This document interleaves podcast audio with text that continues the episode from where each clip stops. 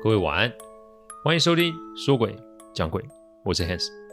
这十几年来啊，我一脚踏入一个非常冷门及奇特的领域，每天都在处理各种客户端委托的问题。问题除了以外，不可免的也有各种科学及逻辑所不能解释的案例。之所以会开这个音频，是想要与各位分享心存善念的重要性。你别以为鬼很可怕，因为在我看来，人心比鬼还要恐惧。欢迎收听今天晚上的说鬼讲鬼。说鬼讲鬼的音频制作都有一定的程序规范，每个个案分享都要有客户的书面授权才可以开始整理、写稿、录音、试听、制作，因此每周只能录制一集，还请各位见谅。因为啊，每个个案都代表客户与当事人的信任，因此也只有我自己可以全权的做整理与制作。我知道这样子的速度其实不快，但反正如果可行，我会做这行做一辈子。所以只要大家有时间，都欢迎各位的收听。这周啊，呃，我在做一件事情哦，因为啊，就是家中的旧房产已经脱手，房子是清干净了，但感觉啊，离世的亲人没有离开现在的房子，所以在请示神明呢及阿姨后啊，我还是啊做了个这个请阿姨离开的仪式哦。我的心中并没有因为我会得到一笔为数不少的金钱而开心，相反的，我是真心觉得啊，我要跟这里做一个真正的道别。我在这栋房子前前后后啊住了将近二十三年的时间，这里其实才是我真正的家。但是啊，前前后后亲人的离世，也代表我与这里的缘分算是走到了一个阶段，甚至是一个尽头。现在房子啊都卖给别人了，那就更代表缘分快结束了。所以啊，做这个送亲人的动作可以说是伤心吧。其实做这一行啊，我真心发现老天的安排啊，非常的奇妙。看来我跟 我两个往生的阿姨的缘分啊，还真的是比我跟我亲生母亲来的深上许多。但这一切都是命，半点不由人哦。啊，仪式的过程其实都算顺利，总算是啊完成了一件事情。今年啊，真的是一堆事情的排程啊，在我前面发生。不过总算上天保佑，每件事情都可以顺利的进行，而且处理掉。顺境与逆境其实是人生中必备的东西，讲白一点，就像是空气跟水一样的存在。但顺境与逆境中间是有一个顺序的转换，就像太极一样，阴与阳互相的取得平衡，是同样的道理。顺境切莫用求，逆境切莫用逃。这两句话的意思其实很简单，那就是当我们克服逆境时，顺境自然而然就出现了；而当我们顺境到一阵子之后，该有的瓶颈自然也会出现，所以顺境与逆境其实是共存的。重点还是在于我们的心性，所以好好的厘清自己的因与果，了解什么行为及选择导致了我们的现状，好的就去保持，坏的就改过。每天花点时间自省修正，切莫自己没有准备好，结果就去掺和别人的事情，因为你掺和别人的事情，自然你就得承受他人的因果嘛，那不见得是一件好事，所以。鬼月快来喽，请多花时间在自己的身上调整心性，那一定会有帮助。好，我们继续讲阿关的案子。上次啊，说到阿关呢、啊，慢慢写出他遇见那位师姐后做了什么事，内容很多，我不会多做赘述，但有几段文字让我真的是毛骨悚然。到现在，我想到我都会怕。每月固定的第三周晚上十一点，去那间阴庙参拜，拜生米加鸡血。每月固定要收集几位童男童女的毛发跟指甲，交由师姐处理。每月固定要滴血给在家中房间的草人与纸人，带去一庙过炉啊。这三段文字非常频繁出现在阿关写的记录里面，难怪难怪我们当天去他家要撤离的时候，家中有这么多的怪事，而且阿关用了自己的精血去喂食的那个草人跟纸人啊，那自然呢、鬼物就会如影随形的跟在我们身边嘛，这也可以解释的为什么刚刚阿关啊被安神香给围住之后，逼出了红、黑、淡绿色的雾气哦。鬼啊，其实不可怕，但重点是阿关竟然用了入魔的仪式，为的就是向阴神做供奉，好让阴神把先生给带回来。再来。阿关也分别说出了梦中先生的变化，从一开始的慈眉善目，到后来的魔相近身，每天在梦中催促阿关给出更多的精血及童男童女的毛发指甲。而当他向这师姐求助的时候，师姐也是说这个做多了，对于先生的复生啊有一定的帮助。这个连三岁小孩都知道有问题，但阿关这半年就做了一堆他不应该做的事。难怪今天晚上我背后这么多鬼东西啊！感情是他喂养阴神搞出来的阵仗。还好今天晚上有八家将，不然我真的会被拖去买啊！阿关说自己就开始掉头发，他现在头上啊是买的假发，因为他怕会吓到公婆及孩子。我问他，你为什么会掉？他说梦里那个青面獠牙先生都开始动手拔他的头发，他每天早上起来就会觉得床上掉了一把头发。哎，我只听过鬼剃头，哎，我可没听过鬼拔头发的事啊。但这个只是个开始，因为先生啊开始在梦中拔他的指甲，这个就让他非常的害怕及痛苦。他把手伸出来，十个手指甲没有一个是没有伤的，这真的算是残忍哦。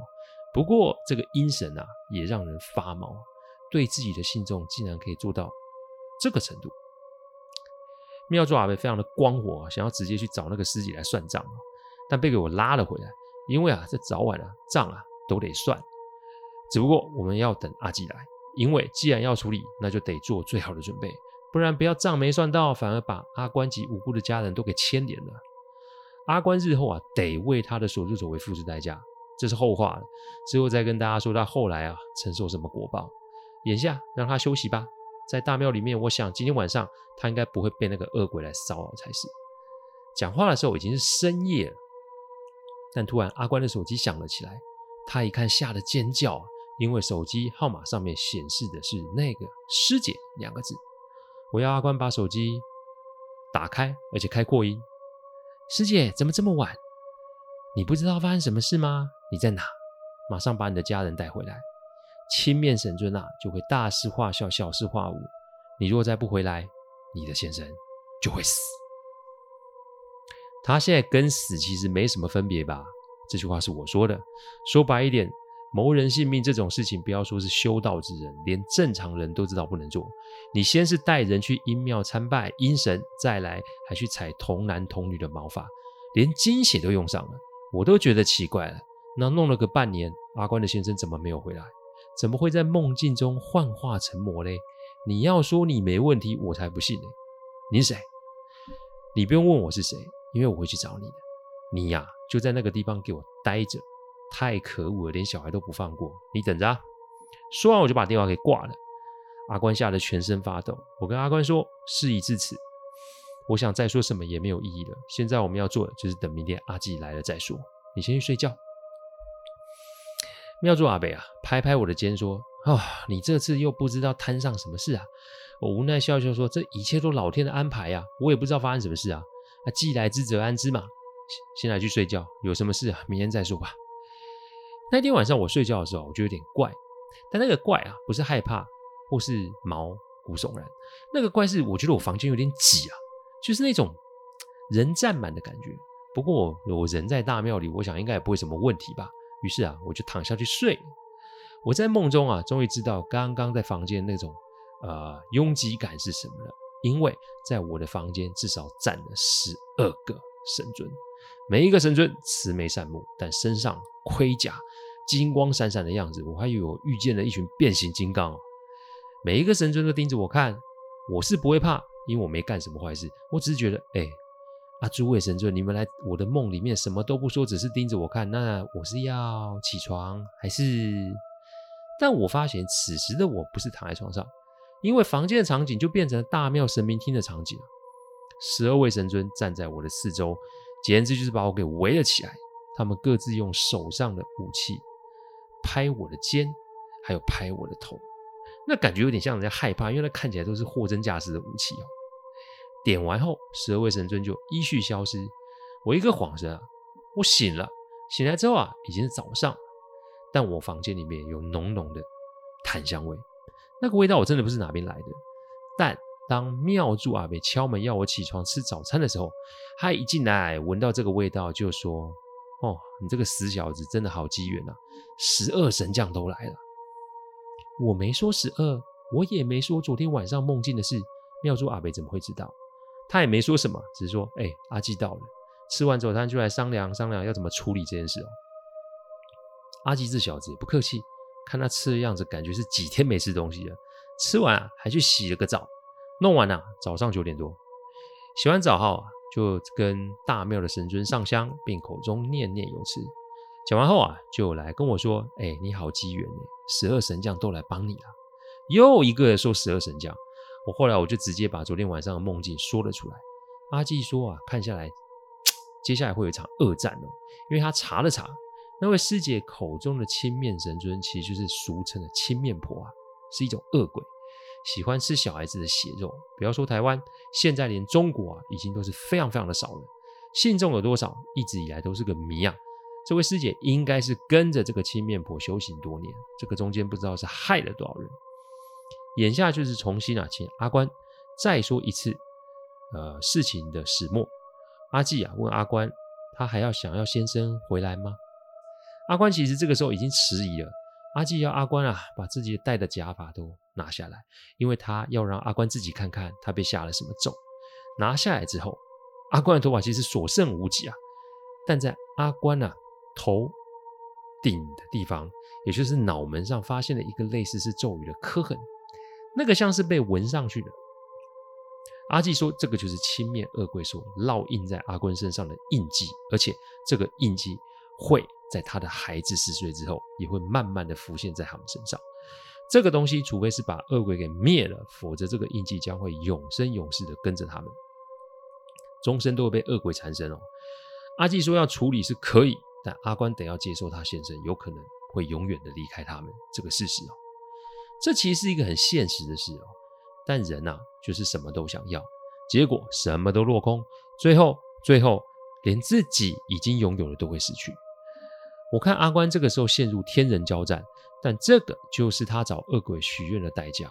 我前面有说啊，世上所有的事情都有因果的，不是不到，只是时机未到。这句话，各位你还觉得是干话吗？不可能什么都要，这是上天给我们的限制。而且不要说我们人了，神、鬼、妖魔都受到一样的限制。因此，哪怕阿关心中极不情愿，这是他所没有办法闪避的局面了。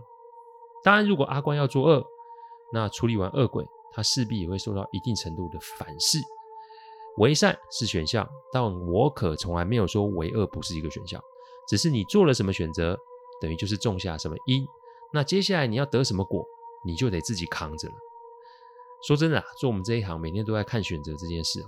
每个人的选择，身为旁观者的我们，当然可以很清楚分出好跟坏，但当事人所受到的煎熬，绝对不是我们可以想象。谁不知道跟鬼做交易不是是不好的事？但有的时候，我想，人就是没有那么坚强吧。我们静静啊，等着阿关。后来啊，就让他一个人待在神明厅哦。这个时候，谁做什么都没用，谁讲什么也没用。只见后来阿关自己在自己的公婆前面跪下来说出所有的事情哦。但还好，老人家只是把他抱在怀里。看来啊，阿关在这老人家的心中啊，早就不是媳妇了。他们早就把阿关当成是女儿了。孩子们太小，所以阿关应该是不想吓到他们，所以就没有跟他们说什么。他走到我面前，本想跪下来，不过啊。阿吉把他扶住，并且说：“一切都是缘分，不用想太多。所以，你决定了吗？”阿关说：“他必须得活下去，要把两个孩子抚养长大。先生该怎么办就怎么办吧。”好，听到答案，那我们就开始布置吧。阿基不想等对方找上门，我们要主动的出击哦。所以先把那作乱的鬼物啊给降服，就是昨天啊被我们用巨阳符伤到的那几只。鬼物只要修为不够啊，其实那个伤没有办法一下就好。再加上昨天他们闯到了神尊的地盘哦，所以他们现在只能藏在附近的山区里。这就给了我们机会把这些鬼东西抓起来哦。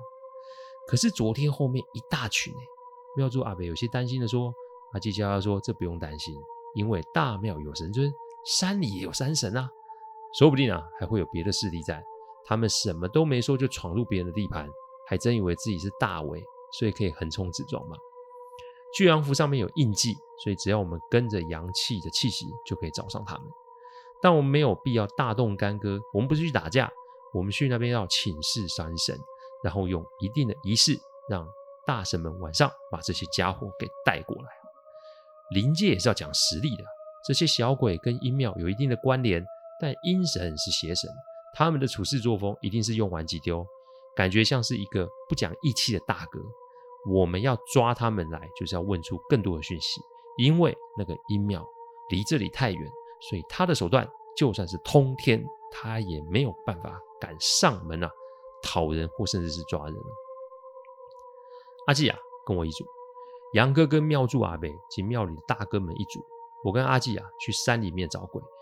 阿伯们只是把晚上要安置鬼的地方先给整理一下，因为神尊跟山神啊本来是井水不犯河水，但这晚上万一要是见到了，那见面的场地也得先处理好。阿纪拿着罗盘开始用走的。我们昨天啊那条产业道路其实离山区不远，阿纪说他们应该是逃窜到旁边的这个山区里，我们就走了进去，找了个地势高然后通风好的地方。阿纪拿出蜡烛。请神香、黄纸开始做法。那天我记得天气还不错，不过山上嘛，风啊有点大。点了请神香啊，我就看到香烟开始慢慢的聚在一起。但接着我们的周围开始刮起了风，那个香烟就围着我们转呀转。阿基盯着就说：“山神来了，看来不止一个哎。”没多久我就看到这个香烟往两个方向散了出去。阿基说：“我们的请求，山神收到。”只是这个地方有两个山神，而我们所处的地方啊，正好啊，就在这两个山神地盘的分界点哦。因此，两位山神都对我们做了别的要求，也答应晚上会把散落在他们地盘的鬼物给带去大庙。临行之前呢、我把袋子里面的香各抓了两大把，插在两边，边点香边在心中致谢。突然风就停了。阿基说，两边的山神觉得我们很有诚意，看来晚上啊。一只鬼都跑不掉。回到大庙后，我第一次看到神仙桌哦。所谓的神仙桌，就是啊，指神尊见面、泡茶，甚至是用餐的地方。讲白一点，就是神明啊交际应酬的地方啦。这有多神奇啊？我后面我会跟大家说。接下来就是阿基跟妙珠阿伯商讨一下，晚上鬼物来的时候，我们要怎么安置及询问。因为不好啊，在神尊的前面对鬼物严刑拷打。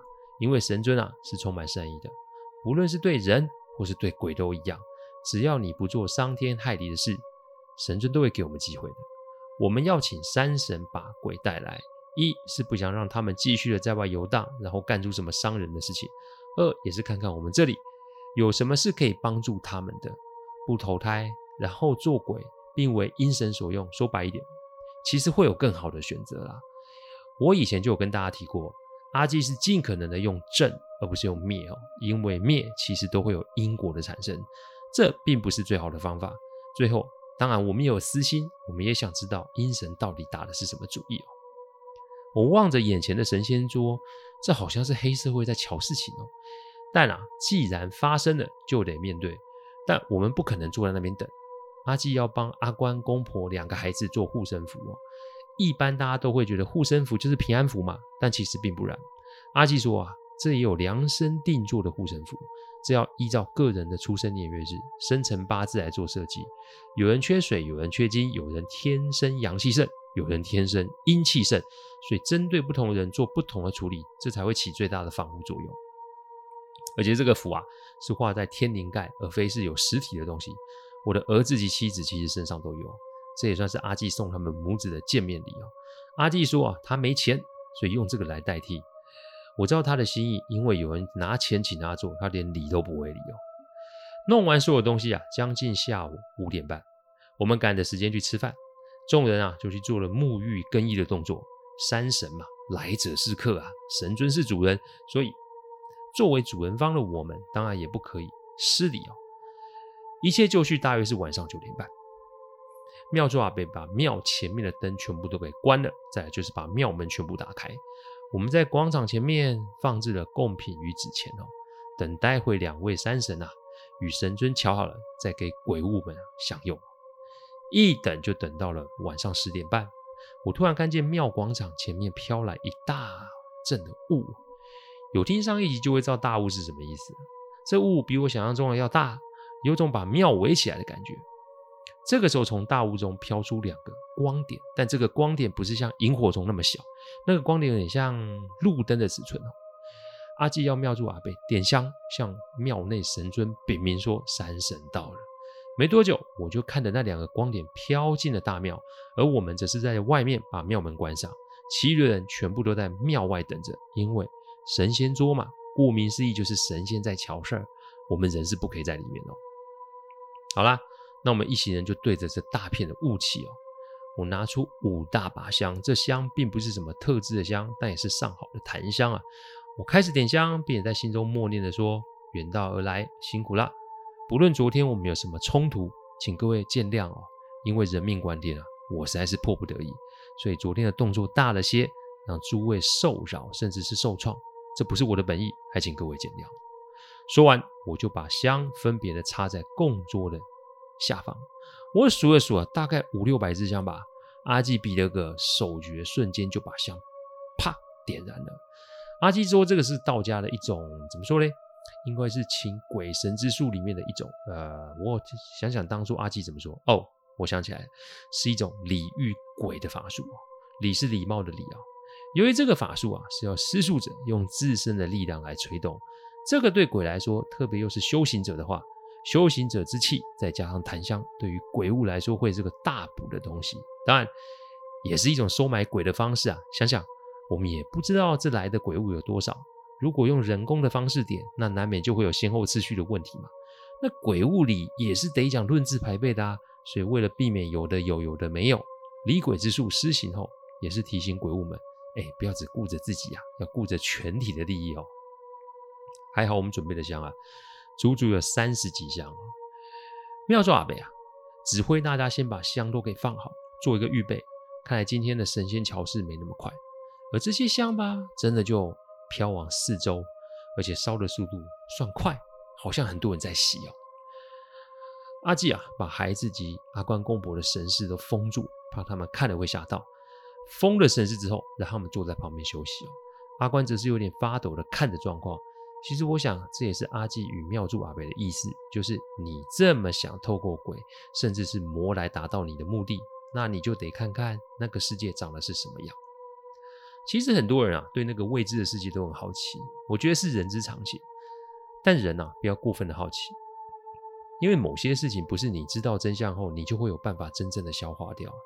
人界与鬼界是有分开的，上天没有让我们天生就可以看到鬼，其实是有原因的。因此，好好过自己的生活就好了，不要去过分的探求，这是我良心的建议哦。仪式大约进行了三个小时，突然啊，庙门内部传来沉重的砰砰砰。敲门声哦，每一声是又响又震，那个震动啊，让门都摇了起来。妙祝阿北点点头说：“看来是开完会了，要我们啊先移动右侧的大门。”接着，两个光点啊就从里面飘了出来，接着啊就飘入了大雾里面了。当然，走之前啊，他们啊围着庙前门转了三圈，感觉像是在跟大庙。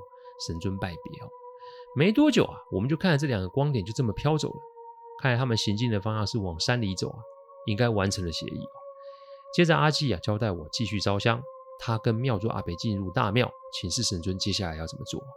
十分钟后，阿纪探出头说可以带着大家画金纸了。